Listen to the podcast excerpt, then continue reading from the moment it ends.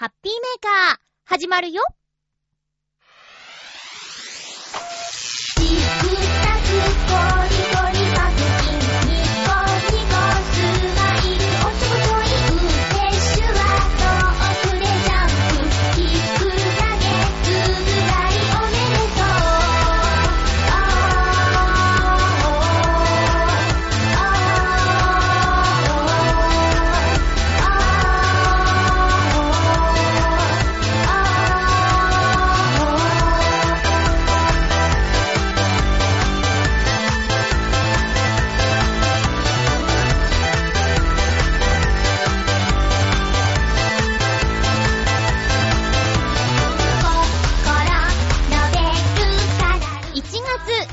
26日、まゆちょのハッピーメーカー。この番組は、ハッピーな時間を一緒に過ごしましょうというコンセプトのもと、ちょわへよ .com のサポートでお届けしております。寒いんだって、西日本。私の出身地、岡山県の倉敷市の予想最低気温をある日見たんですけど、その時マイナス6って書いてあって、マイナス6ってすごいな見たことないぞみたいな。え、結局そこまでは下がらなかったみたいだけど、とにかく西日本がやばいんだって。今日も最後まで1時間、よろしくお願いします。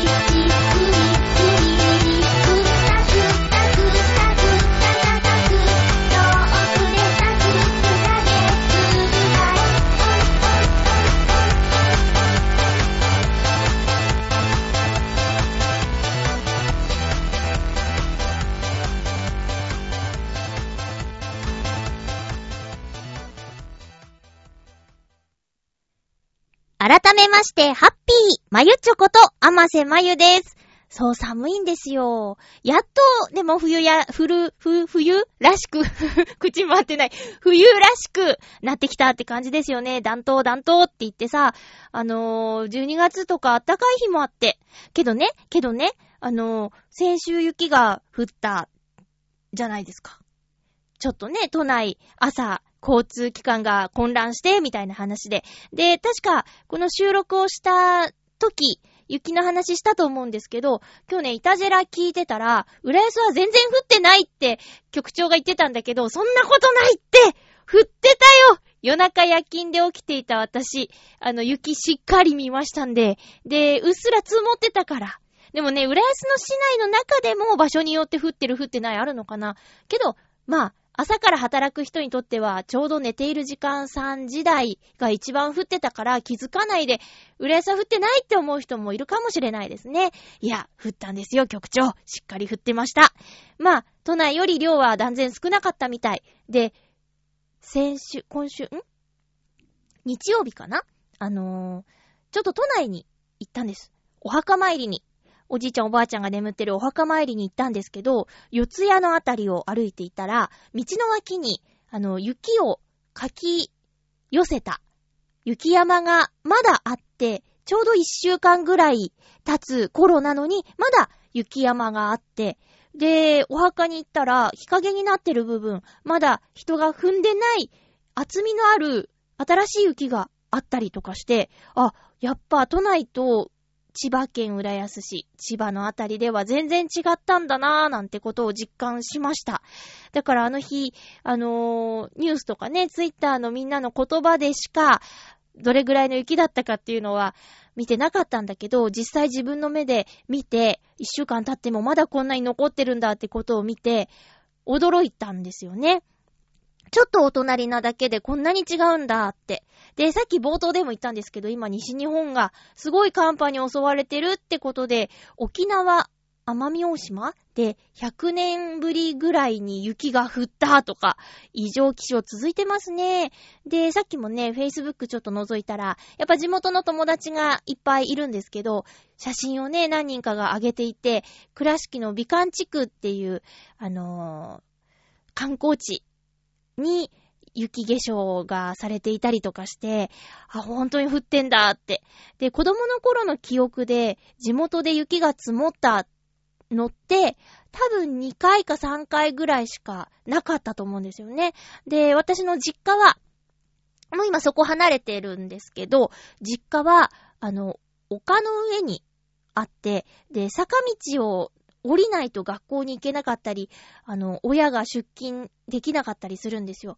で、車でね、行かないと、最寄りの駅なんてすごく遠いんで、車で通勤することになるんですけど、あの、めったに雪が降らないからタイヤチェーンの準備とかしてあってもつけるのが下手くそだったり、まあ、雪が積もった中でつけるとなると一仕事でさ、大変なことになってたっていうのをすごく小さい頃の記憶として覚えてます。すっごいいっぱい降ったっていうのはね、多分ね、1回、2回やったかなーって。あとは降ってもべちゃべちゃシャーベット状の雪って感じかな。うんで、小学校まで、中学校まで徒歩で30分、40分かかってたから、その雪道をですね、あの、集団登校で行くわけですよ。で、大きな学年になってた小さい学年の子を連れて行かなきゃいけなかったり、小さい学年だったら大きなお兄さんの、お姉さんお兄さんの後を一生懸命ついていかなきゃいけなかったりで、結構大変な、雪が降ると本当に大変なことになっちゃうんですけどね。そもそもそんな積もった雪の中を歩ける靴を持ってないっていうことで、2年前にこっちでもたくさん雪が降ったけど、夜勤に行かなきゃいけなくて、で、これ以上積もったらハイテク靴がないわと思って、夕方出てった記憶がありますね。えー勤務開始は0時なんだけども、夕方には家を出て、で、休憩所でちょっと仮眠とかして、するつもりだったのに、同じ感覚で早く出てきた同僚と喋っちゃって、結局そのまま勤務をするみたいなことがあって、なんだかんだで雪が降るとテンションが上がっちゃうタイプの人間なので、そういうことになってしまいました。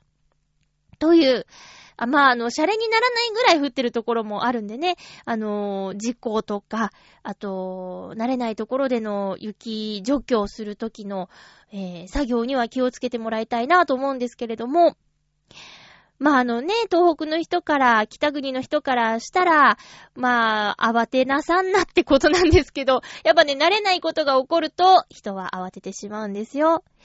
さあ、今日はですね、ちょっと、あのなんだこりゃという食べ物を見つけたので、ここで、えー、一緒に皆さんと食べたいと思います。ただね、この品物は調理をしなきゃいけないんでね、えー、用意はしてきたんですけど、こちら狭いんでね、さっきもちょっとバタバタしちゃったんですけど、えーっとね、知ってる方いる？ヨシオンさんはもう食べたみたい。明星、一平ちゃん、夜店の焼きそば、チョコソース、カップ麺です。カップ焼きそばです。で、チョコソース付きっていうのをね、よく使うスーパーで見かけて、なんだこれと思って、まあとりあえず138円買ってみよう。カゴに入れて。で、友達に話したら、絶対買うと思ったって言われて、あ、もう行動読まれちゃってるなーって。で、せっかくなら、あのーラジオの番組内でもぐもぐしてみようかなと思って。で、まあ、カップ焼きそばなんで、あの、お湯を入れたら、3分待って、湯切りに行かなきゃいけないんで、ちょっと湯切りの間音楽をかけようかなって思ってます。あとね、あのちょっとこう食べて、で、完食を喋りながらするのは難しいんで、また、食べ、食べるときに、音楽を流さないといけないなって思ってるんで、今日はちょっと曲2曲聴いていただくことになると思います。どうなんでしょう？あ、なんかね、パッケージに書いてある裏、裏見てなかった。えっと、一言メッセージっていう欄があって、あの、レ点つけるみたい。えー、1、2、3、4、5。うんとね、5個ある。いつもありがとう。ギリです。めっちゃギリです。お返し期待しています。自分用です。from 空欄になってる。えーっと、これあの、2月、に、ん ?2 月14日のバレンタインを意識したものなんだね。そりゃそっか。このタイミングのチョコレート、ものってことはそうだよね。いや、あの、じゃあちょっとやってみよう。あの、ヨシオンさんの感想を見ちゃったし、あと、なんかちょっと、ネットで話題になってて、何個かの感想も見ちゃったんだけど、まあでも、新しいもの好きのまゆっちょさん、挑戦してみましょう。やりますよ。えー、焼きそば。ちょっとね、お腹空いてんだ、今。えいやえいやこれさ、いまいち、その、情報からは読み取れなかったんだけど、チョコソース付きでしょ？で、液体ソースっていうのは、これ、これは、通常のソースなのかな？はい。箱の中には、まあ、麺と、えー、液体ソース、チョコソース、ふりかけが入ってます。えっ、ー、とね、お湯はもう沸かしてあって、保温ポットに入れてますよ。準備がいいですね。さあ、ここでお湯を注ぎましょう。どうどうどう。あ、熱々です。熱々のお湯を注いで、カップ焼きそば久しぶりだなよいしょ。はい、注ぎました。じゃあ、こっから3分間はどうやって測ろうかな。なんとなく測ろうか。えー、っと、えー、っと、もうここで30秒ぐらい経ってるだろうな。で、移動するのに時間がかかるから、じゃあこっから2分ぐらいタイマーしようかな。えー、タイマー、2分。開始。はい。ということで、今ちょっとね、えー、っと、焼きそばを作ってますけども、まさかこの防音室の中で焼きそばを作ることになるとは思わなかった。えー、もしリスナーさんの中で、ここまで聞いて、あ、そんなんあったな、とか、思い出した人はちょっと一度この放送止めて、一緒に食べませんか？一緒にリアクション楽しみませんか？えー、なので、一度停止するもありですよ。えー、前ね、ハッピーモグモグのコーナーはね、何食べるか予告して、せーの、もぐもぐってしてたんだけど、なかなかそのリアクションがないので、い、一緒に食べてる感じがね、伝わってこなくてやめてしまったんだけど、でもなんかこう、ね、撮ってるタイミングと聞いてるタイミングは違うんだけど、こうリンクする瞬間っていうのがあるのがね、楽しいかなと思って。まあ、そもそもこの企画はリスナーさんから提案してもらったもので、いいねって思ってやってたんですけど。さあ、じゃあ、えー、待ってもらってる間に何か曲を聴いてもらいたいんですけど、あの、じゃあちょっと、今週は、雪が多かったということで、ポムルズから、ちょっと、雪の、雪にまつわる歌を聴いてもらおうかなと思います。えー、っと、まゆちょのアルバム、ポムルズから、雪のように、神様さえ知らない恋の行方に僕は迷い込んだ。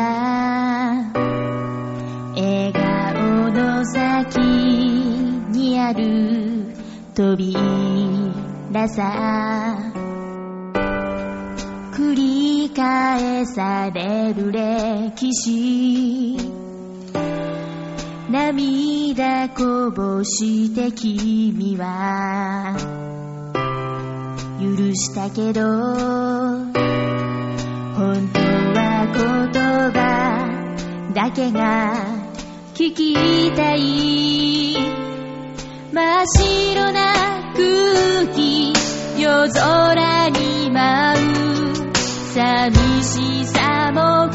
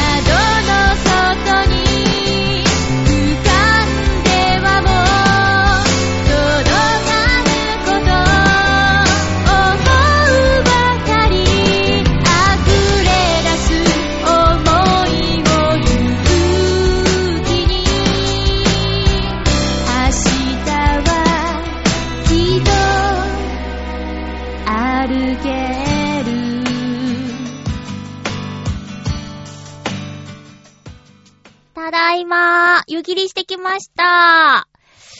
さあ、じゃあ、ちゃんとビニール袋も用意して、えーと、まずは、この液体ソースを出してみましょう。私の疑問。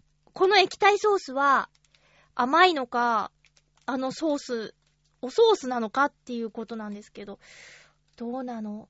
え？ど、ちょ、匂いとかわかんない。えちょっと待って。うわあ待って待って待って待って。あ、これ油か。なんか、塊が。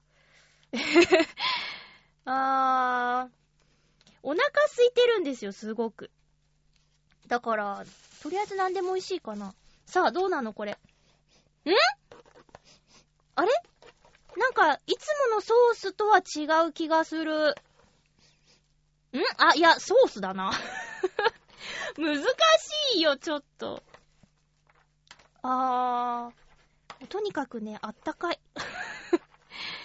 あったかいなちょっと混ぜて、これ、何？ふりかけとチョコソースどっち先にかけるんだろう？どっちでもいいか。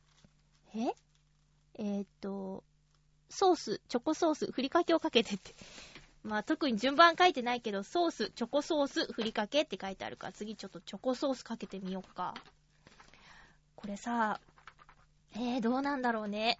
誰が考えたんだろう焼きそばにチョコソースかけようなんて。そしてよく OK 出したよね。これは、うまいってなったのかなチョコソースだって。えーちょっと今みんな一緒に食べてる？食べてるっていうか準備してる？さて、よいしょ。あー、本当にチョコだわ。これチョコじゃなかった違う。わー、わーお。いや、見た目ね、あのソースですよ。ソースと一緒。うーん。わー、これね、あ、そうか。全体にかけなければ救われる部分は あるかもしれないよね。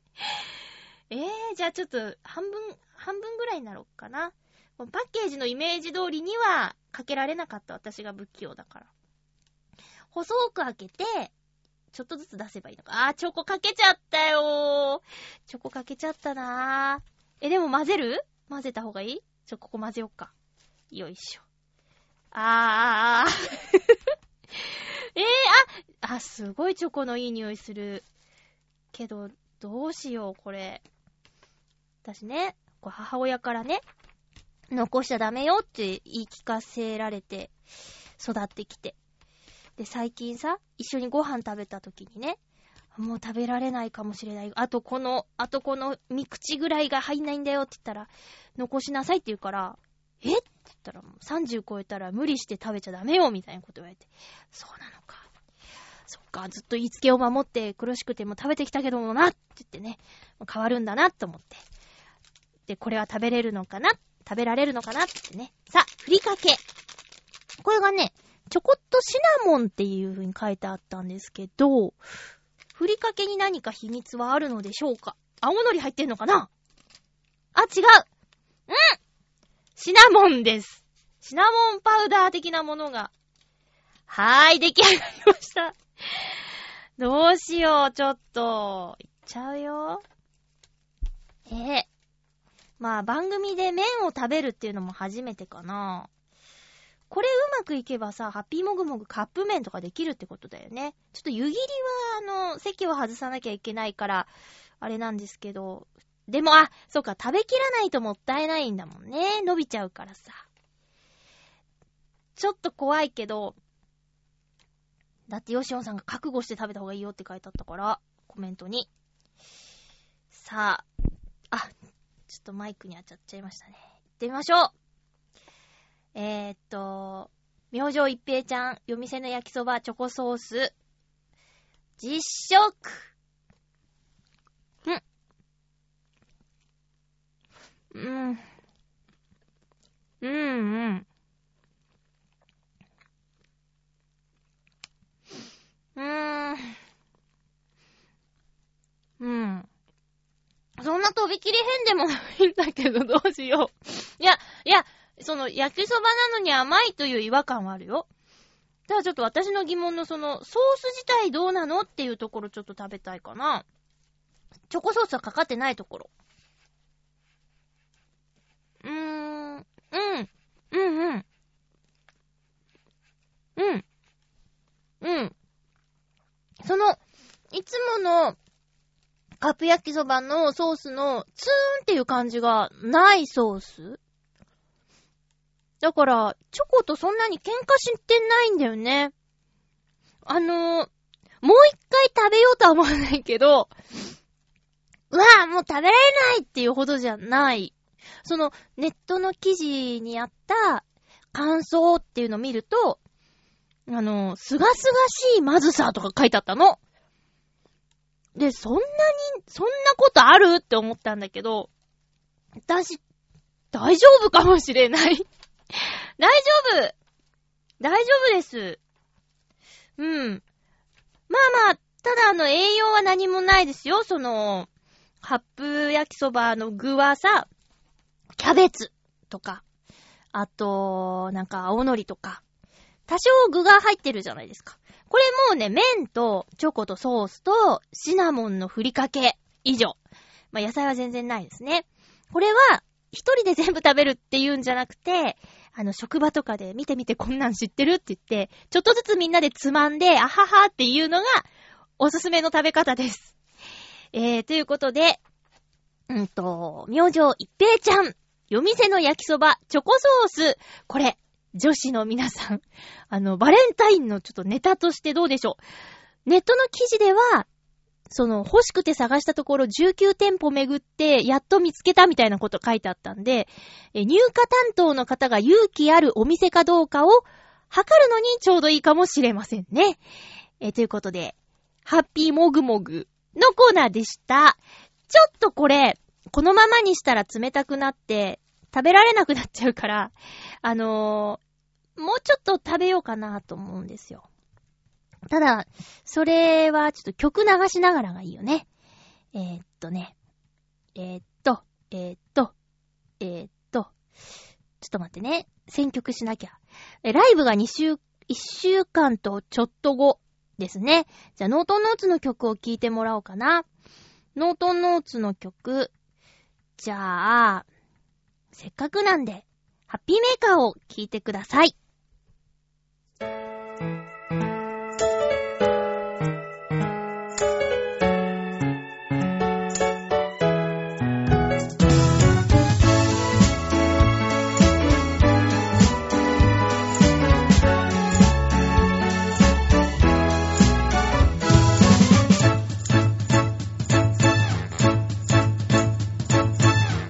でいても、への字口でも、同じ時間が過ぎていくから、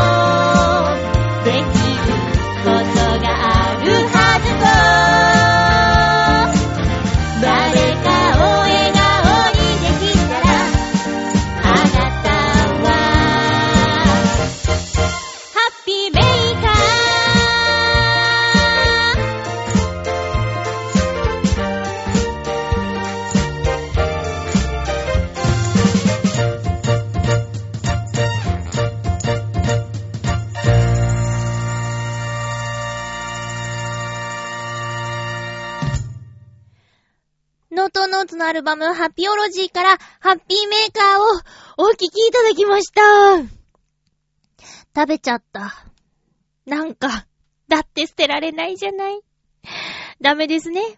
食べちゃいましたよ。完食です。あー、でもね、急いで食べたから、あー、苦しい。無茶をしました。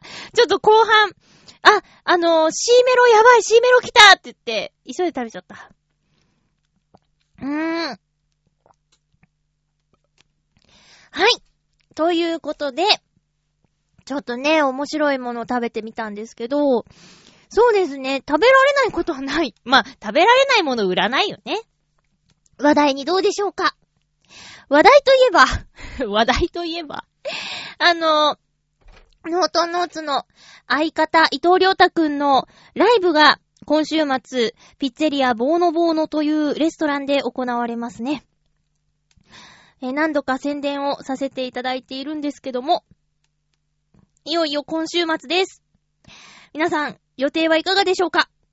あの、特に予約はいらないということだったんですけど、えーっと、私も行く予定にしているので、会場で会えたらいいですね。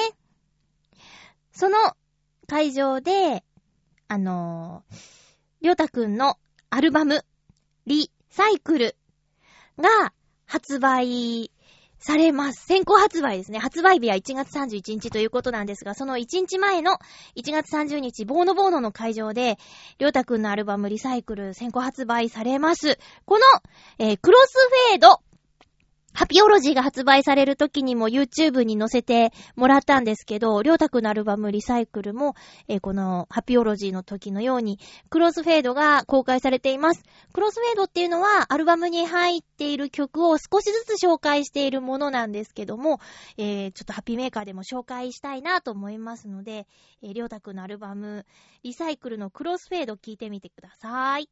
すぐ来るかな？聞けるかな？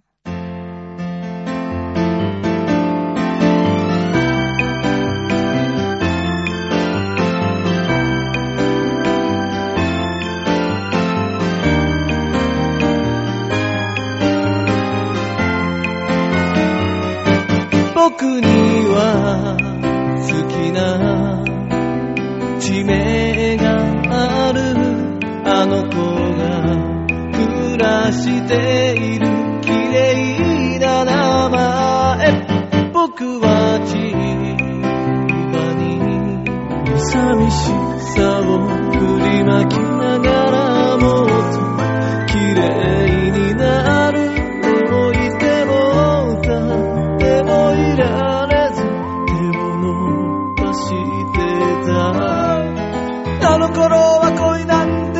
て知らなくてこの想いは何もできずに何もできずにただ遊んだ。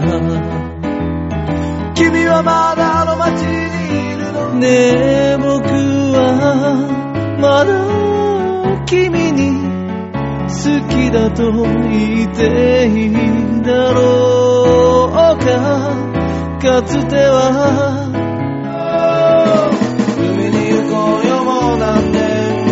見ることさえないけれどやっとそう思えるような二人が出会い始めた。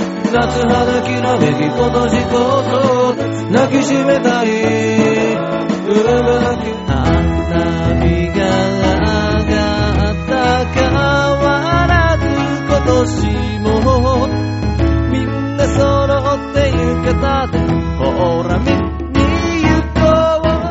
古ピアノの調子外れの悲しい調べ。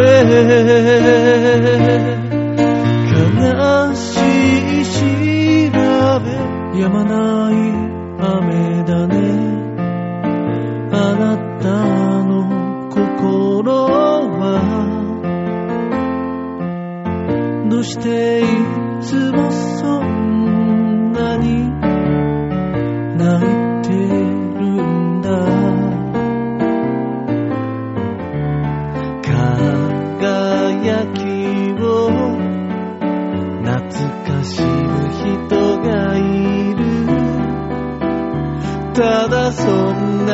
過去だけのものじゃなくて本当は寂しがり屋なんだろう難しくないと不安なんだろういっさいつでもお前の誘いに乗ってやる。ほんの小さな虫に跳ねる都合よく。また一歩進んでみては。振り返るさよなら黄色い一丁並木道へ腰痛の瞳でなら何か見つけられそうな気がする未だ言えずの言葉なんだけど緒に帰ろう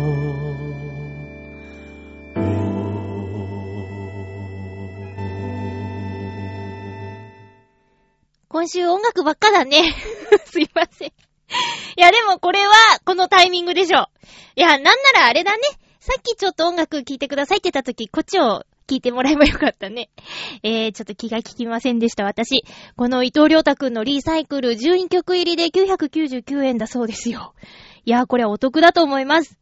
あのー、私と良太くんが出会ったきっかけの曲、好きな名前が1曲目。僕には好きな名前がある、あ、地名があるか。それも入ってるし、あと、ノートノーツのライブでのソロ枠で歌ってた6月の雨。やまない雨だねーっていう歌、あれ、あれすごい好きなんですけど、私の知っているりょうたくんの曲がいっぱい入っています。おすすめたくさんあります。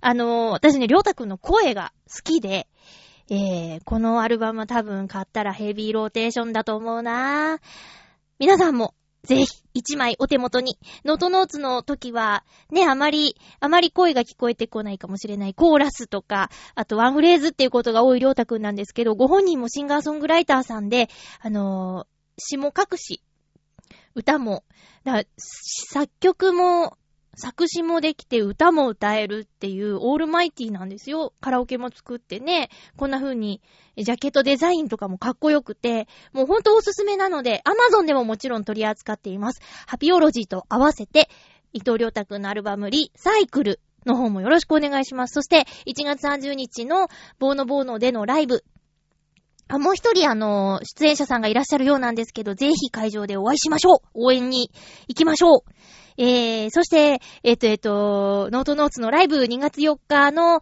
えー、ナビカフェさんの方もよろしくお願いいたします。まだ予約があんまり入ってないんですけどね。えー、よろしくお願いします。では、お便りをご紹介していきましょう。今日はちょっと、いつもと違う感じでバタバタしていますけどね。えー、しっかりお便りはご紹介しますよ。んんんん。お、お、お、お、どうした？お、びっくりした。ちょっと画面がフリーズしましてね。えっと、さて、では、普通歌をご紹介していきますね。まずは、ハッピーネーム、コージーアットワークさん、ありがとうございます。まゆっちょハッピー、ハッピー。1月7日に九段下の科学技術館で行われた猫マーケットにゃんだらけに参加してきました。とんでもない人出で午前11時の開場から午後5時の終了まで食事はおろか座ることもできませんでした。すごい大盛況。売り上げはそんなにありませんでしたが、いろんな人と話すことができてとても刺激になりました。ちなみに隣のブースでは、アイドル系の女優さんが自作イラストを販売していて、ファンのお客さんと撮影会をしたり、とても楽しそうな様子。お隣が切らしていたマスキングテープを貸したりして、出店者同士、同業者のような会話をしていたら、ファンの方に羨ましがられたようです。へへへ そっか。仲良く話してたらね。えー全体としては猫をテーマとしたフリーマーケットという雰囲気で、画廊しか経験のない私には新しい体験ばかりでした。次回は4月末に高円寺の画廊で行われる企画展に参加する予定です。それまでに新作を用意しなければ頑張ります。では、ということでありがとうございます。ちょっと私の思っていたものとは違ったようですね。あの、アイドルさんが自作のイラストを売るっていうね、え、猫が描かれているイラストなんでしょうかね。まあ、いろんな、いろんな表現の仕方がありますよね。コージアートワークさんは写真だし。私もあの、浦安で行われた、えーミュウミュウ展の時に、一枚、えー、額に入った、えー写真を購入させていただいて、今テレビの横にね、置いているんですけども、あの、寄り添って歩く猫ちゃんの写真。なんか、いい雰囲気でね、すごく気に入ったんですけどもね、そういったものも販売されたんですかね。うん。そっか、出店者同士、出店者さん同士、猫好きさん同士が集まっているわけだから、お話も盛り上がるでしょうね。そりゃファンの人は羨ましいと思うよ。じゃあ次回はあなたも出店者さん側に回れるように、もっと猫好きを磨くべきですね。そしたら、そのアイドルさんとお隣同士になれるかもしれないなんて、不純すぎる。動機が不純。それでもまあ、まあまあまあ、会が盛り上がるならいいかな。高円寺での展示も頑張ってくださいね。冬冬の寒い時期猫ちゃんになかなか会えなくなるとかあるんですかね？うん。こういう時期でも、子猫にたまに遭遇します、浦安の市内で。ねえ、よく強く生きてるなぁと思って、この寒い中。猫はこたつで丸くなるんじゃないの？なんてね。そんなことなくて、こう、寒い中でも懸命に生きてるんだな。だから前、コージアートワークさんが教えてくださったあの、車の中に入り込んじゃう猫ちゃんがいるから、エンジンかける前に、出発前に周りを見て、車の周りを見てあげてねっていうのは、そうだよなって思います。こんなに人間も寒いんだから、猫ちゃんもっと寒いよね。だから、車を運転する皆さん、あの、発車前にぐるっとね、自分の車の周り見て、あの、猫ちゃんがいないかどうか確認してあげてくださいね。コージーアトワークさん、お疲れ様でした。続きましては、もう一人お疲れ様でしたの、青のインプレッサさんありがとうございます。まゆちょさん、ハッピーでございます。ハッピーでございます。さて、オートサロンは2日目に打ち入りしました。気になる彼女のことを考えて、レーシングカーのみの撮影に集中しておりました。えぇ、ー、好きな人がいたらお姉ちゃん撮らなくなるの？真面目すごい真面目だね。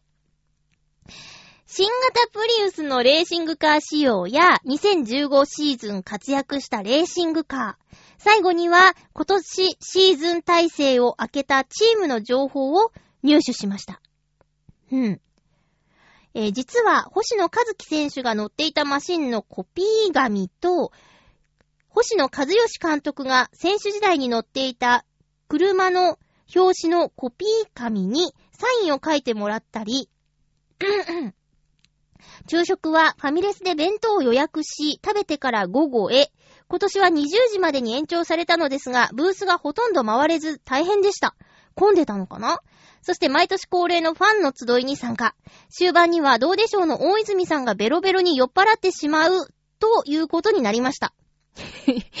うーん。青のインプレッサーさんベロベロになっちゃったの？だけど、酔っ払って撮影した SD カードを忘れてしまうは大変でした。だけど、酔っ払って撮影した SD カードを忘れてしまうは大変でした。あら皆さんも酔っ払う前に手持ちの荷物を確認しましょう。次回は最終日の3日目をレポートします。続くんですね。ありがとうございます。何 ?SD カード見つかった？せっかく撮ったのに、出てこなかったらやだね。お酒は飲んでも、はーい、せーの、飲まれるな、ですよ。そうなん。で、なになにサインをもらえたの？コピー紙って、マシンのコピー紙ってなんだ？えー、乗っていた車のコピー紙。まあ、それぞれ大事に取ってた資料に、その選手の、憧れの選手で今や監督になった方、それぞれにサインを書いてもらったというね。すごいね。このイベントは選手とお客さんがとても近いんですね。サインもらえたりとかして。で、何？終わった後のファンの集い。これまたさ、車好きな方が集まって、毎年恒例ってことは1年ぶりどうもどうもなんてすごく盛り上がるんだろうなーなんて推測するんですけども、いやでも忘れ物は厳しいね見つかったんでしょうか？ねえ。あの、好きな人ができると他の女性に見向きもしなくなるタイプの青のインプレッサさんでした。ありがとうございました。続きましては、ハッピーネーム、七星さん。ありがとうございます。まゆっちょハッピー、ハッピーこれを書いている今、雪が降っております。幸いにも交通機関には影響なく、出社、退勤、無事に済みました。よかった。おみくじの話が先週出ておりましたが、私は大吉でした。おー。いいことあるけど油断しないように。大まかに書くとそんなことが書かれておりました。運気が向いてきているのかはわかりませんが、携帯ゲームで無料でレアキャラが引けるキャンペーンをしていたのでやってみたところ、一番いいキャラクターを引き当てましたすごい大吉の効果が早速出てるじゃないですか。去年の暮れは故障や病気などで出費がひどかったので、なんかいいことあるかなと思っています。運気を引き寄せる努力も必要ですけどね。それでは、ありがとうございます。七星さん大丈夫だな。だって、大吉だからって、こう安心して、もう大吉だからっていう姿勢じゃなくて、運気を引き寄せる努力が必要って分かってらっしゃるから、きっと大丈夫ですよ。いっぱいいいことあると思うし、あの、困難があっても、努力すれば乗り越えていいことが待っているような、そんな気がします。頑張っていきましょうね。私も小吉、中吉とかだったからね、えー、もうもうもう最初から引き締めてますよ。七星さん、ありがとうございました。続きまして、もう一通ご紹介しましょう。ハピネーム、コージーアットワークさん、二通目、ありがとうございます。まゆっちょハッピー、ハッピー？新宿のゴールデン街は学生時代に入り浸っていた場所です。ここにある店には店主が一番偉くて客は全員平等な扱いというところが多く学生でも年上の客と対等だったのが楽しくて通っていました。出版や映画、舞台関係の人が多く徹夜でいろんな話をしたのを覚えています。財産ですね。味わいのある路地ではお店で飼われている猫が散歩していることもあるのですが、注意しなければいけないのは、ゴールデン街全域で無許可での撮影が禁止されていること。え？ここで写真を撮るには、撮影日時を登録し、撮影料金を払う必要があります。でも、いつ猫が路地を散歩するかなんて誰にもわかりません。そんなわけで、私は未だにこの街で撮影することができないでいます。では。知らんかった。ええー、そうなんだ。どうしよう。知らなくて、ラーメン屋さんの看板取っちゃった。やばい。やばいよね。いや、じゃあ、ちょ、まだそのブログとかに載せてないから、載せ、載せないで、載せないで、消そう。消しましょう。へえ、知らなかった。まあ、ね、あのー知らなかったで済まされない方もいるもんね。いや、だからさ、まあ、あの、街の情報番組とかのナレーションやってるんですけど、それもね、こう、撮影許可もらわなきゃとかっていう話がたまーにあったりするので、大変だよね。そういう映像関係の方や番組制作スタッフさんとかって、そういったことまで気を使って知ってなきゃいけないんだもんね。大変だね。そうなんだ。確かに。いつ通るかわかんない。建物撮影するわけじゃないんだもんね。動物を撮影するんだから、いつどこ通るかわからないって確かにその通りだよ。撮影料金、撮影料金ってどれくらいなんだろうちなみにちなみに。どっちかな思ったより安いのか、想像以上に高いのか、どっちかなどっちもありそうだよね、新宿だし、ゴールデン街だし。この、私にはない経験なんですけど、知らない人と飲み屋で喋り明かすとか。まあ、まず一人で飲み屋さんに行かないからね。何人かで行って、そこで出会った人と話が盛り上がって一緒に歌ってとかっていうことはあるんですけど、でもまあ、一人で行くと、また違う深い話ができたりもしたんだろうな私ちょっともったいなかったかな。まあでもこれからもやろうと思えばできるか。ちょっとね、お酒あまり強くないっていうのもあるんで、一人で飲み屋さんに行こうっていう発想がね、なかなかなくってね。でもきっと行けば楽しいんだろうし、面白い人と出会えるんだろうなとも思います。コージアットワークさん、ありがとうございました。実はね、あの、前回の収録の時もそうだったんですけど、すっごく口内炎が痛くってね。で、今やっと治りかけてきたんですけど、長かった。一週間半ぐらい。いや、そう、うん。一週、丸一週間か。7日、8日間ぐらい、ずっと痛くって、で、あのーよくね、ほっぺ噛んじゃって、で、そっから口内炎みたいになっちゃうことがあったんだけど、でもそれって治り早いいし、大問題じゃなかったんですよ。でも今回はね、噛んでないところが口内になっちゃったの。あの、下唇の裏側に、最初ね、1個できてて、で、隣にもう1個できて、さらにその隣にもう1個できて、3つ並んでたのが、繋がっちゃったんだよね。で、本当に、食べ物がうまく食べられないとか、もう固形物が当たったら、ヒーっていうぐらい痛いとか、あと、うん、辛いものや熱いもの、酸っぱいものもだし、塩分の強いものを口に含んで、そこに染み込んでいくと、ゆういてててってなっちゃうっていう。だからね、一番安心して食べられるのが、カツオだしのうどんっていうね、そんな時がありまして。で、リンゴも痛い、あとご飯粒も、こう侵入してきて、幹部に当たると、いいてててってなっちゃうっていうね。まあ、そのせいで食事が楽しくなくて、しばらく、えー食べられないでいましたよね。まあ、さっきさ、さっき、さっきの焼きそばが今頃ドーンって来てるんだけど、そりゃそうだよ。だって、3分4分で早食いしちゃったんだもんね。はぁ 大丈夫かな？いや、胃腸、胃、胃とか腸関係は強い方なんでね。そんな心配はないんですけど、あ、健康診断12月に受けてきたんですけどね。その結果が届いたんですよ。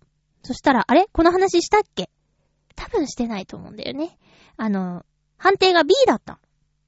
あ、したかな？ま、いっか。して、してる。2回目。ね、2回目。あの、B だったね、判定が。A, B, C, D, E, F, G。A が一番いいんだけど、で、B だった。で、何が良くないのかなって見たらね、あの痩せすぎって書いてあって、そうって思って見たんだけど、確かにあのね、体重が前回の人間ドックの時測ったのと、今回の健康診断で測ったのと、まあ、4キロぐらい痩せてって。で、身長と体重でグラフで見て、ここが、えーちょうどいいとか、太りすぎとか、痩せすぎとかっていう、グラフの中の痩せすぎゾーンに入ってて、結構憧れてたんだけど、でもね、見た目、お腹が出てるから、どこが痩せてんのかなと思って、脳みそがないのかなとかね。そういう、ど、どこが足りてないんだろうって逆にね、こう、お腹の肉をなんとかしなきゃって思ってるのに、すでにもうこんなんで B 判定だったらなんかどうしたらいいのかわかんなくなっちゃってね。筋肉が何しろないからね。筋肉つけたら重さも増して、あと肉も締まるって言うからさ、ちょっと次の人間ドック、5月誕生日の月の人間ドックまでには、もうちょっといい、いいスタイルになってないとなって思いました。とにかくでも異常はなかったみたいだよ。えー健康診断。私の知り合いでもね、会社でそういうのを受けるシステムがないから、もう何年も受けてないやっていう人いるけど、でもそういう人は自分で病院とか行って受けた方がいいと思うんだよ。いや、めんどくさいのはわかるんだけどね、私も人間ドック30歳になったら一回受けようって思ってたのが、今の会社入るまで結局受けたことなかったから、気持ちはわかるんだけど、でも、まあ、機会を作って受けた方が、絶対後々後悔しないと思うんだよね。だから、まあ、行きましょう。一年一回でも行きましょう。お便りは以上かな？えーっと、改めまして、今週末、1月30日土曜日、ピッツェリアボーノボーノで行われる伊藤良太くんのレコ発ライブ。えー、対バンの方いらっしゃいますけども、いつも通りです。出番は、そうだ、20時ぐらいからになりそうって、ブログに書いてありました。なので、いつもより遅めに行っても大丈夫かな。まあでも、対バンの方の音楽も聴きたいから、私は、最初の方が歌い始めるまでには行きたいなと思っています。えーっと、投げ先生、予約は不要。えっと、アルバムの発売日で、発売、先行発売の日でもあるので、えっと、アルバムは、できれば皆さん購入してあげてほしいなと思います。すごくいいものになってると思います。全部聴いてるわけじゃないけど、それぞれの曲は聴いたことがあるので、それを音源化したということで、すごく楽しみな一枚です。よろしくお願いいたします。そして、ノートノーツのライブは2月4日木曜日です。えー新宿にありますナビカフェ、新宿駅西口から徒歩10分ちょいあります。結構距離あるんで、雨が降らなきゃいいなって本当に思ってるんですけど、ま、まあ、むしろ、むしろ、ましてや、雪なんかとんでもないなと思ってるんで、えーお天気を、いい天気になるように祈ってるんですけども、こちらはチケット1000円。えー、2オーダー制です。ドリンク2杯でも、ドリンクとおつまみでも、ドリンクとお食事でも、お食事、お食事でもいいんですけど、とにかく2つの注文してください。1000円のチケットです。で、予約をしていただけた方がありがたいけども、そんなに混む予定ではないので、あの、ふらっと来ていただいても問題はないと思います。よろしくお願いいたします。よろしくお願いします ということで、えっと、次回は、1月31日に収録をしまして、2月の2日の放送です。えー2月2日。2月だって、早いね。早いねって毎回言ってる気がするからそろそろやめよっか。えーもう2月ですって。えーということで、喋ってきましたけども、今日はちょっと珍しいことしましたね。えー収録中にカップ麺を作って、湯切りに行く。そして食べちゃうっていうね。あのー決して、ぜひ食べてみてっていう感じではないんですけど、見かけたら一度、こう一人で食べるのはね、ちょっと正直きついんで、あの何人かの人でシェアして、ワイワイ言いながら食べるのはいかがでしょうかバレンタイン近いね。どうしようかな今年。毎年焼いてるブラウニー、なんかね、一緒に働いている職場の人がどんどん辞めていってしまっているので、あの、以前から親しくしていた人たちが辞めちゃってるからね、ばったり会ってあげられる中の人がね、あまりいなくってさ、で、大量に作って余っちゃってももったいないし、どうしようかなって思っているところです。ね でもせっかくだからさ、お菓子作り好きだし、なんか作ってみたいなとは思ってるんですけど、この間ね、マドレーヌ作りましたよ。マドレーヌはね、簡単でした。混ぜて焼くだけ。あとね、チーズケーキも簡単でしょ？まあまあ、なんか作りたいなと思っています。常に無塩バターは家にあるので、やる気スイッチ入ったらすぐできちゃいますよ。お送りしてきました。ハッピーメーカーそろそろお別れのお時間です。本当にね、寒かったりするんで、でも今週水曜木曜は暖かいんだって。浦安、浦安西日本は気をつけてくださいね。お相手は、まゆっちょこと、あませまゆでした。あ、そうだ火曜日この番組配信された日、14時から浦安でサテライト収録があって、あの、元日本代表の津波選手がゲストで来るそうですよ。お時間のある方はぜひ行ってみてくださいね。また来週ハッピーな時間を一緒に過ごしましょうハッピー